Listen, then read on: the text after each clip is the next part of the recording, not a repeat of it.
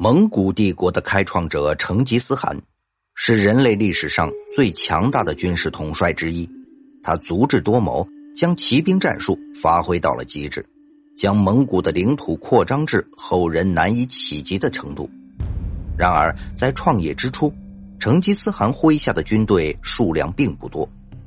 根据估计，成吉思汗手下的部队大约在十五万到二十万之间。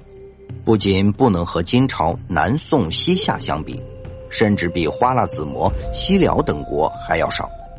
为了弥补人数的劣势，成吉思汗奇谋百出，发明了一种奇异战术，能将一万人化为十万人。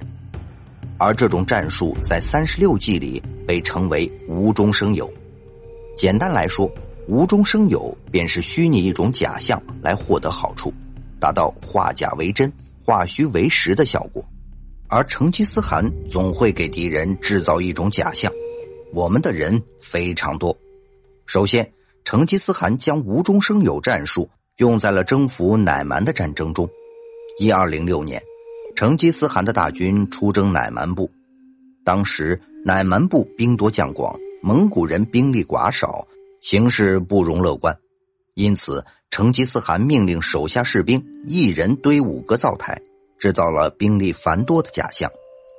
之后，乃蛮首领太阳汗观看蒙古营地，发现蒙古人的灶火简直比天上的星星还多，瞬间便怂了。因此，太阳汗选择了退兵。在退兵过程中，乃蛮部的阵型发生了松动，成吉思汗立即派哲别、哲勒灭等人率兵急冲，很快便歼灭了敌人。除了用增造之法外，成吉思汗还发明了另一种无中生有的战术。在对花剌子模的战争中，为了迷惑占据人数优势的敌军，成吉思汗命令手下工匠编织数万个稻草人，并将之放在备用马匹上，并让这些假人混杂在真的士兵中间，制造一种千军万马的假象。恐惧于蒙古人的数量，花剌子模人往往不战自溃。如果没有事先准备稻草人，成吉思汗便会命令手下士兵每人携带一袋尘土，然后在马的尾巴上拴一个木托。战争开始后，蒙古士兵会将尘土撒在地上，然后骑着马来回奔驰，制造出尘土喧天的样子。见到此情景，敌军往往以为蒙古人人数众多，从而不战而溃。成吉思汗的诡计在很大程度上迷惑了敌人，弥补了自己的人数劣势，让敌人完全摸不清蒙古到底有多少人。而这个计策将淳朴不善计谋的欧洲人骗得半死。蒙古大军在进攻欧洲时，时常运用无中生有之术。入侵欧洲的蒙古人在实际数量上并不多，但在欧洲人看来，可怕的鞑靼人简直无穷无尽。俄国编年史形容蒙古大军，鞑靼人的人数多达百万，战车无数，牛马骆驼简直一眼望不到边。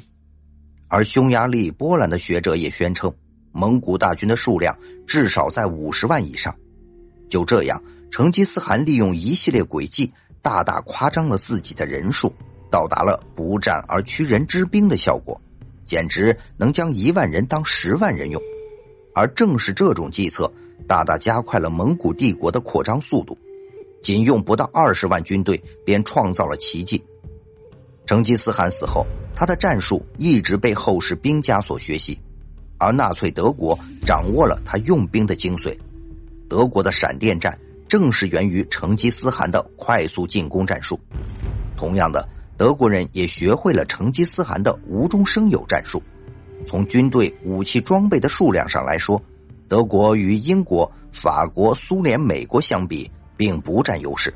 然而，德军却能用各种手段夸大自己的兵力，造成敌军的恐慌。第二次世界大战中，德国陆军元帅隆美尔在北非战场上曾把装甲模型装在大众牌军车上，并让几辆带着拖拽的汽车在沙漠上掀起滚滚烟尘，造成装甲部队众多的假象。实际上，德国的装甲兵数量少于盟军，然而隆美尔运用这个手段，成功欺骗了敌军，从而在北非战场上节节胜利。在二战战场上，德国经常利用这种无中生有的战术，辅助他们在战场上节节胜利，并征服了大半个欧洲。